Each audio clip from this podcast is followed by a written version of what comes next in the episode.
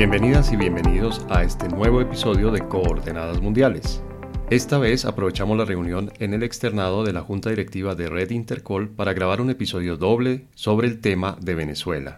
La relación bilateral con Colombia, la evolución del cerco diplomático propuesto por el presidente Duque, la migración de venezolanos a nuestro país y a los otros de la región, los cambios recientes en la relación entre Washington y Caracas y el alcance del apoyo ruso y chino al gobierno de Nicolás Maduro. Este episodio tiene algo novedoso.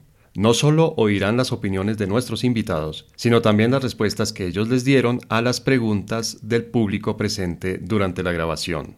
En esta primera parte nos concentraremos en las relaciones entre Colombia y Venezuela, analizando las relaciones bilaterales desde la llegada del presidente Duque a la presidencia en Colombia.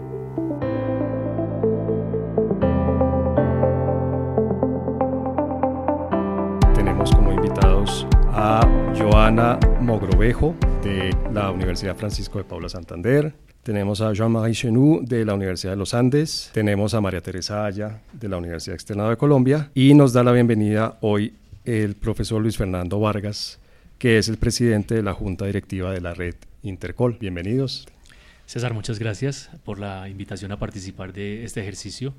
Muy complacido de estar acá en la Universidad Externado de Colombia, que es mi casa también porque soy egresado de la universidad, y aprovechando la oportunidad para poner en común unos intereses y unos deseos de análisis de lo internacional, pues ahora el tema que nos convoca es Venezuela, a propósito de una reunión de junta directiva que tuvimos esta mañana en la universidad y quisimos pues aprovechar esta oportunidad para compartir y dar las gracias por supuesto eh, de ser invitados al programa Coordenadas Mundiales. Entonces es un placer invitar pues a todos los a quienes nos escuchan para que conozcan más de Red Intercol, que es una asociación que se ha comprometido con fortalecer la comunidad académica de internacionalistas en Colombia. Muchas gracias por aceptar nuestra invitación a grabar este podcast aprovechando la reunión de ustedes aquí en el externado. Entonces les propongo que comencemos hablando de las relaciones entre Colombia y Venezuela. Muchas gracias por la invitación y aprovecho mi calidad de externadista para darles la bienvenida a la profesora Mogrovejo, al profesor Chenou, a la universidad y gracias por acompañarnos hoy, gracias a Reintercol. Entonces, Colombia-Venezuela. La idea es que hablemos del gobierno Duque, no empiezo en el siglo XIX. No, está bien que sea... no, era... la relación de Colombia-Venezuela, sí digo que ha sido desde el siglo XIX, siglo XX, estamos en nuestro tercer siglo, una relación de ambivalencia. Hemos tenido periodos de cercanía, pero también periodos en, que no nos hemos entendido. Desde la época de Simón Bolívar, tan reverado ahora en Caracas, hasta hoy ha sido una relación de altibajos, pero hay un tema que uno rescata y es que somos vecinos. Entonces, cuando estamos en el siglo XXI, hablando con un vecino, con una frontera viva, no es una frontera difícil de cruzar, es una frontera viva, llena de comercio, llena de gente, llena de bienes, de servicios, de temas educativos que cruzan la frontera todo el día. Una relación tiene que tener lazos en común, tiene que tener vías de comunicación. Y el haber roto relaciones ya nos había pasado una vez hace 10 años y había sido una crisis económica para el comercio, para la gente, para la misma educación grave y por eso se restablecen relaciones en el año 2010. Volver a ese tema, volver a poner todos los huevitos en una canasta por parte del actual gobierno, desconociendo una relación histórica buena, regular o mala, ambivalente, ambigua, de odios, de amores, yo creo que es un grave error.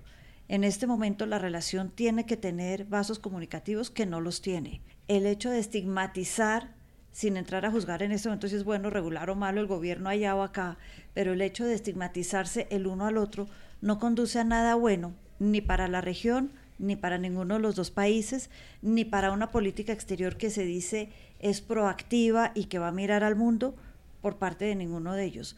Me parece que hemos, y repito, puesto todos los huevitos en una sola canasta en esta política exterior, estigmatizando a Venezuela, diciendo que son lo contrario a lo nuestro, jugando a la política exterior del enemigo y eso no nos va a llevar a ningún lado. Estamos hablando de una relación bilateral y, perdón que suene, esto, suena un poco obvio, pero es una relación que tiene dos caras, tiene dos lados. Hasta ahora hemos hablado del lado colombiano. ¿Qué pasa con el lado venezolano de la relación? ¿Cómo ha sido la reacción a este planteamiento de relaciones desde el lado colombiano? ¿Cómo ha sido la reacción venezolana a esta política del gobierno colombiano? Bueno, eh, yo estoy en la frontera, yo vivo en Cúcuta, entonces, digamos que he sentido un poco más a lo largo de estos últimos años esas diferencias en las relaciones bilaterales entre Colombia y Venezuela. Y de una u otra manera, la población venezolana necesita, porque tiene un problema de desabastecimiento, de pasar a Colombia a buscar sus productos básicos para poder, aunque sea tener comida, tener lo básico, porque allá no lo hay. Y eso es una realidad que estamos viviendo ahorita en Cúcuta. Ellos pasan todos los días, no solo por trabajo, porque ganan más, porque obviamente la moneda se devaluó totalmente. O sea, el impacto económico de Venezuela de una u otra manera se ha pasado de manera positiva y negativa. Positiva en el término de los negocios, los que venden mercados, los que venden, eh, digamos que bienes básicos de la canasta familiar, ahora han llegado una cantidad de uno justo y bueno, o sea, una cantidad de cadenas, porque claro, hay un mercado venezolano que arman buses completos desde Caracas, desde Valencia, de cualquier ciudad de Venezuela y son los tours de compras allá a San Antonio, pasan a pie el puente. Un tema a veces invivible. En diciembre, no sé, los días que... Tema de Navidad. De Navidad, día, los días de, de descuentos y todo eso. Cúcuta se tocó sacar policía, o sea, fue una cosa loca. Pero, en ese sentido la crisis ha sido beneficiosa para, la economía.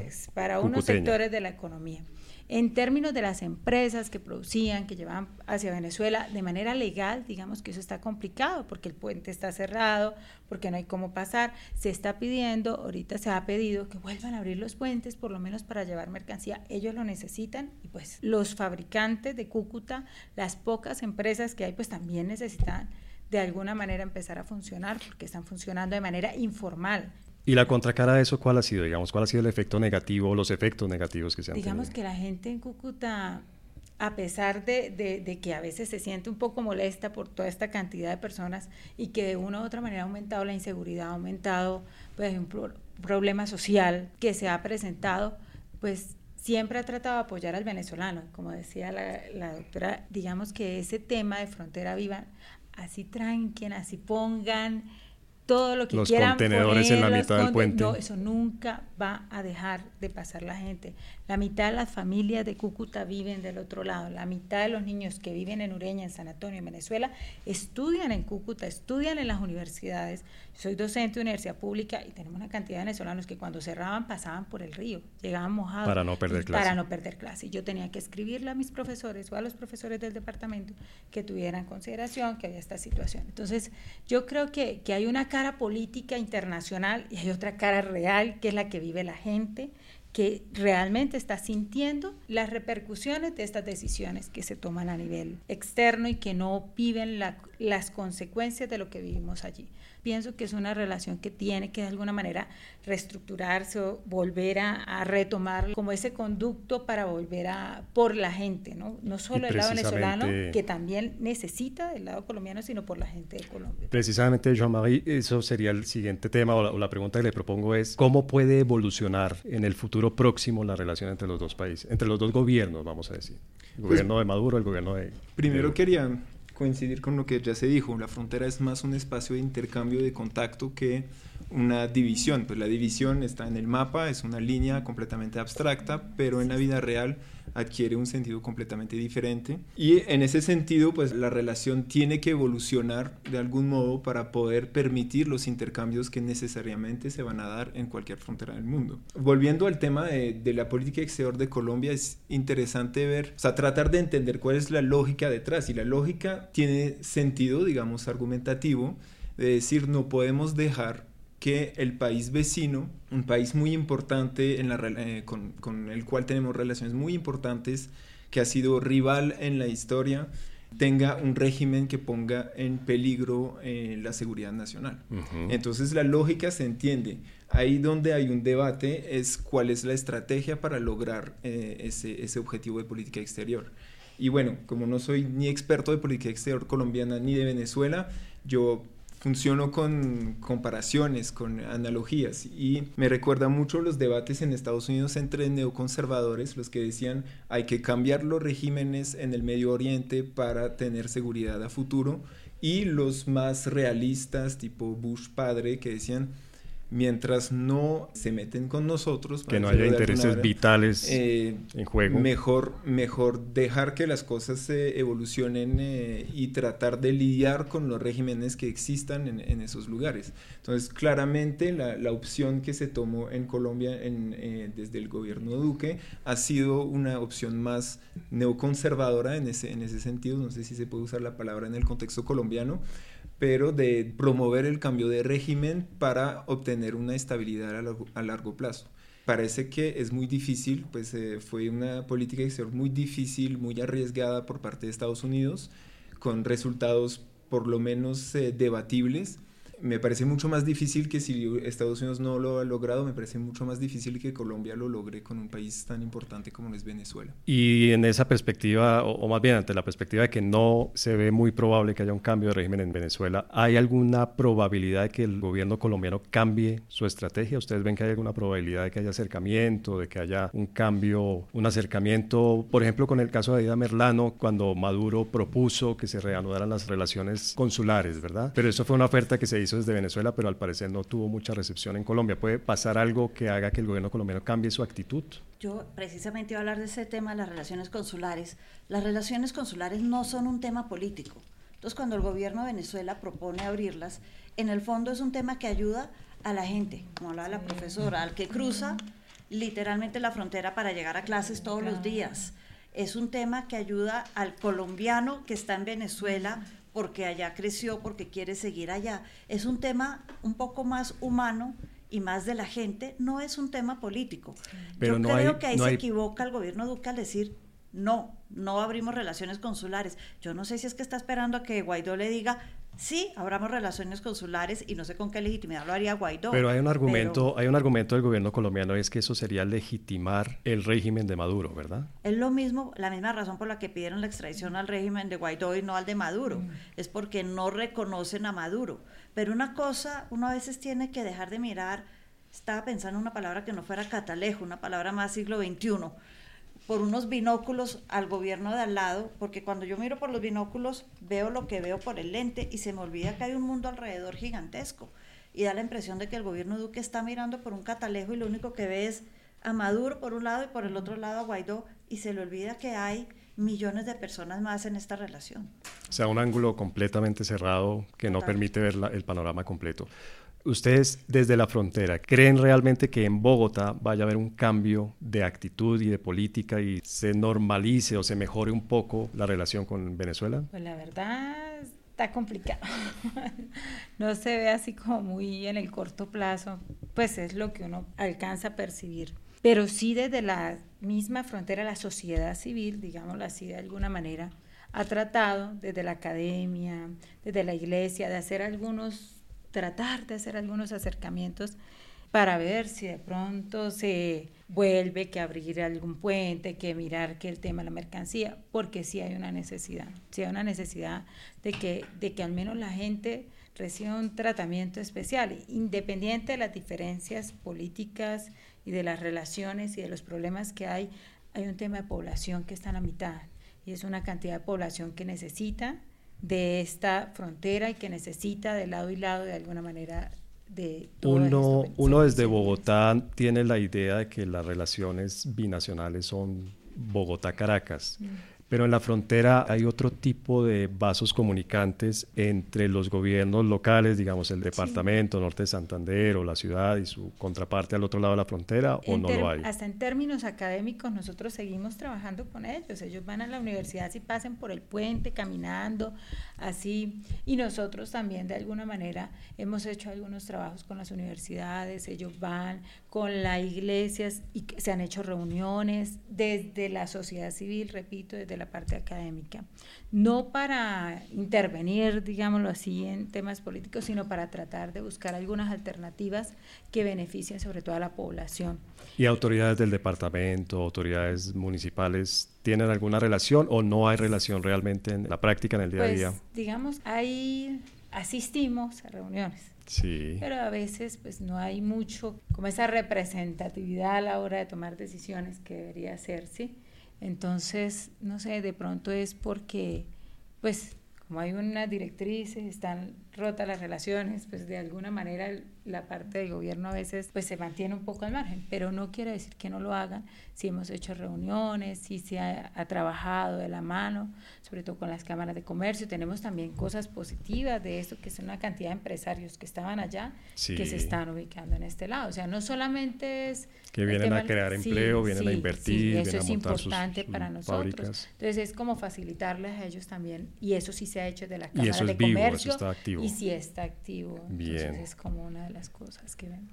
¿Usted ve alguna, alguna ventana por la que las relaciones puedan cambiar la actitud de lado y lado del, de los Pues de lado y lado, o sea, del lado de Venezuela o hay un cambio de régimen o no hay cambio de actitud, porque pues eh, que ver poniéndose un poco en el lugar de, de Caracas, del, del gobierno de Maduro, Colombia reconoce a una oposición que lo, reconoce como el jefe de Estado a Guaidó, no reconoce al régimen de Caracas, entonces ellos no tienen margen de maniobra ahí para mejorar la relación. Sería perder la cara, digamos, en ese sentido. Ni siquiera existe la posibilidad, sería, o sea, o hay un cambio de régimen y eso pues no va a ser algo que, que van a promover eh, desde, desde el gobierno de Maduro, pues es una posibilidad a mediano o a largo plazo, creo que a corto plazo es difícil pero donde sí hay margen de maniobra es más bien en Colombia, donde sí se puede matizar un poco eh, la dirección de política exterior que se ha tomado. El, el, caso de Aida Merlano pues es un caso eh, hasta caricatural de, lo que, de esa cierta terquedad en seguir con la misma línea, que es una línea que pues muchos han, eh, han pensado en el momento que podía funcionar, no funcionó en su momento era sostenible a muy corto plazo si, si se diera un cambio de régimen muy rápido en Caracas, no fue el caso. Entonces ahí hay que adaptar un poco a la nueva situación y a la posibilidad de ver a un Maduro durante todavía muchos años en el poder. Por lo menos cuatro queda de este sexenio. Sí. Cuatro años más de, de... las elecciones famosas del 2018. Tengo dos preguntas del público. ¿Qué acción puntual tomaría para mejorar la frontera? Para nosotros, pues el tema consular, el tema de que abran esa movilidad que sigue existiendo, porque es que mientras esté cerrado va a seguir, van a seguir las trochas, va a seguir la informalidad, van a seguir los grupos al margen de la ley que están debajo de estos puentes. Y están aprovechando. Aprovechando, matando, robando, o sea, es un tema de seguridad tanto para colombianos como para venezolanos, porque el hecho de que esté cerrado, ahorita, bueno, hay movimiento al menos por el puente, pero cuando lo cierran, de todas formas la mercancía sigue pasando por debajo del puente. Eso es una realidad que de pronto es parte de esa informalidad que vivimos y realmente eso es una problemática más social, porque es que cuántos muertos aparecen. De pronto acá no, no, no se escucha, pero en Cúcuta sí. Realmente aparecieron tantos muertos en la trocha que aparecieron tantos desaparecidos, tantos en la misma zona de frontera. No sé si alguno acá ha tenido la oportunidad de ir, pero eso es así de gente, de maleteros, de, eso es una cosa impresionante. O sea, una medida sería formalizar, abrir, formalizar abrir, un canal formal. forma, algo formal para evitar más problemas de seguridad de los que ya hay. Uno de los temas consulares, una de las razones del presidente Duque cuando recibió la propuesta de Maduro es, pero ¿cómo se le ocurre a este señor venir a decir que abramos consulados cuando él fue el que expulsó a los cónsules colombianos de Venezuela? Tiene razón, pero es que en política no hay definitivos, el mundo no es blanco y negro. Y si Maduro hoy dice, bueno, sí, yo los expulsé, pero ahora voy a decir que los vuelvan a abrir, a ver, sí, él está pidiendo un reconocimiento implícito, pero si uno abriera un consulado solo de frontera, realmente el tema político se minimiza. Maduro seguramente lo capitaliza diciendo, me están reconociendo. Uno contesta diciendo, esto es un tema humanitario, llamémoslo un consulado humanitario y bajémosle el tono a lo político y sigamos apoyando lo que se pueda a Guaidó, entonces si es lo que quiere el gobierno de Duque. Pero yo creo que el tema humanitario debería estar por encima del blanco y negro. Solo para agregar una cosa desde la sociedad civil, yo creo que es muy importante pensar, sea, me sorprendió como europeo cómo los colombianos reaccionaron a esa ola de migración desde Venezuela. Mm, mucha solidaridad, mucho, muchos esfuerzos para tratar de mejorar las condiciones de esas personas cuando se veía al mismo tiempo una crisis migratoria en Europa y una tendencia a cerrar las fronteras, a tener unos discursos muy nacionalistas o incluso racistas. Entonces había una, una gran diferencia entre las dos olas de migración y las dos reacciones de los países eh, que recibieron esa migración. Estoy hablando de hace unos años, lo que estamos viendo surgir en este momento es también un discurso racista, xenófobo en Colombia y eso me parece muy peligroso. Porque Pero el gobierno se ha cuidado de eso, ¿no? No, estoy hablando de la sociedad civil, de digamos, de se escucha cosas, me parece, no, no he hecho un estudio, pero se escuchan cosas sobre los venezolanos que no se escuchaban hace unos años y ya las dinámicas de solidaridad se ven como un poco... Eh, digamos, desaparecen frente a unos discursos cada vez más xenofóbicos. Entonces ahí vería como algo donde podríamos todos creo eh, participar. Completamente de acuerdo. Y yo creo que a todo señor, todo honor, el, gobierno se ha cuidado mucho de tener... De instrumentalizar. Y todo lo contrario, creo que ha aprovechado cada oportunidad que ha tenido para mostrar las bondades de la migración venezolana. ¿no? Se acaba de publicar las cifras de crecimiento económico del año pasado y una parte de ese crecimiento el propio gobierno se lo otorga, se lo da a la dinámica ya del millón setecientos mil venezolanos que se han integrado al circuito económico, las autoridades locales, el la alcaldía anterior en Bogotá han tenido, digamos, cuidado de, abrir las puertas, en el mejor sentido de la expresión, a la migración. Hay una pregunta del público eh, para Jean-Marie. Si el gobierno colombiano es neoconservador, ¿se podría decir que es neoconservador si en ningún momento ha eh, puesto sobre la mesa la utilización de la fuerza, la fuerza militar? ¿Se podría categorizar, digamos, como una política neoconservadora si el uso de la fuerza militar no es una opción? No, por eso decía la, la, analogía puede ser útil para entender cierto discurso, tiene sus limitaciones también. Entonces es diferente Estados Unidos interviniendo militarmente en Afganistán y Colombia en su relación con Venezuela. Obviamente no son los mismos, eh, las mismas posibilidades, las mismas capacidades militares, etc. Entonces yo, yo me refería más al discurso eh, basado en la necesidad de cambio de régimen para lograr la estabilidad regional en términos de, intervención militar, sí se planteó o se ha planteado la posibilidad, pero siempre con ayuda o a través de una intervención estadounidense y no una intervención directa eh, colombiana. Y hay otra pregunta del público eh, que sería la última de este segmento y vamos a hablar obviamente de Estados Unidos y Venezuela. La migración venezolana no solamente afecta a Colombia, es una migración que ha llegado a varios países de la región, incluso también vimos este crecimiento enorme que tuvo la solicitud de asilo en España. ¿Qué herramientas puede tener uno en las relaciones internacionales desde la academia para analizar y para interpretar este fenómeno de la migración masiva de venezolanos a otros países?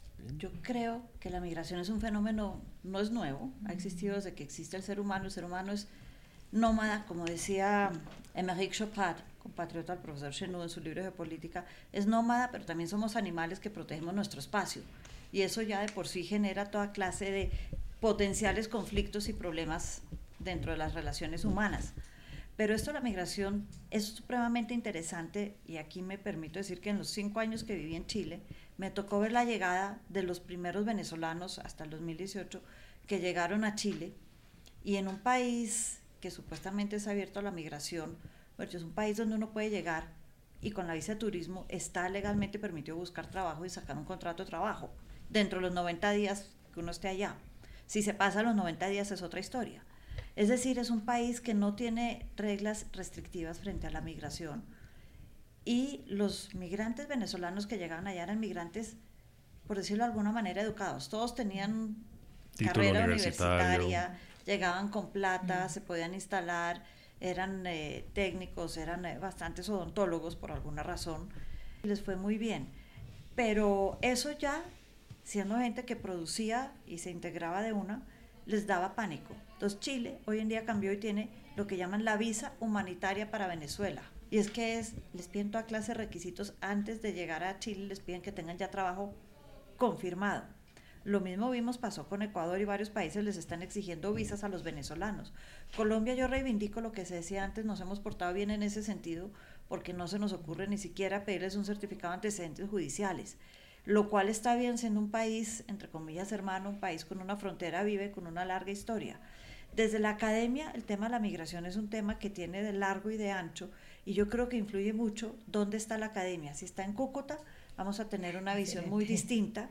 Si yo estoy en Nariño y tengo el tema de los ecuatorianos y tengo el tema del sur, es distinto. Si yo estoy en San Andrés, tengo un tema de migración distinto y voy a mirar el mar y el tema de la isla.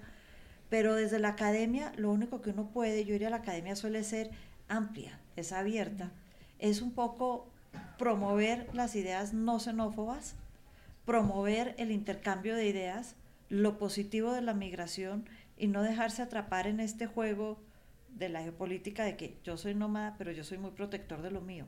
Hoy en día el ser protector de lo mío yo creo que nos hace retroceder y no avanzar.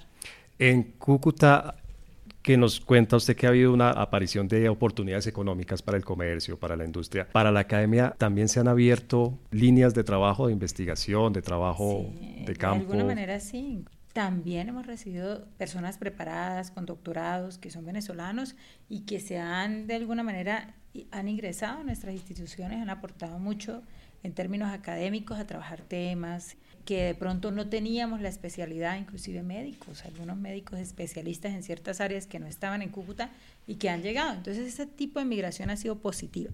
Pero ahí hay también un tipo de migración negativa, que es esa que va y viene, va a robar, va a secuestrar, va, eh, o sea, tenemos un, yo creo que se hacen falta controles y no porque retrocedamos, sino porque es que está llegando gente, al principio llegó gente bien, ha llegado empresarios a generar empleo y son oportunidades positivas de esa migración para Cúcuta y para la región. Y en la academia concretamente, digamos, se ha abierto nuevas líneas de investigación sobre temas de frontera. Hay nuevas clases en las nuevas cátedras en las universidades sobre temas de migración. Ya trabajamos, bueno, yo pues, trabajo en el programa de comercio internacional y nosotros tenemos la cátedra de desarrollo fronterizo y de alguna manera hemos tratado de que nuestros estudiantes pues conozcan el tema.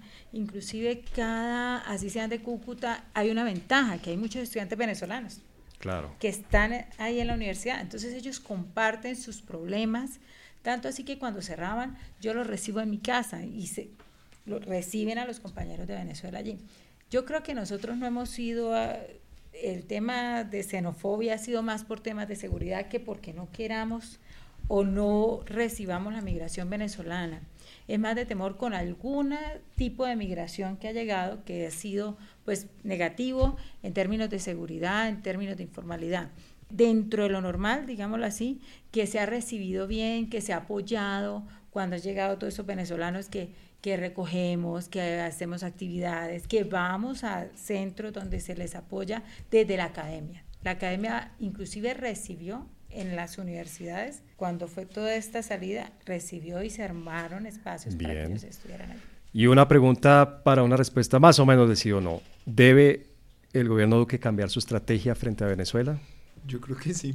O sea, no, veo realmente una discusión alrededor de este punto porque...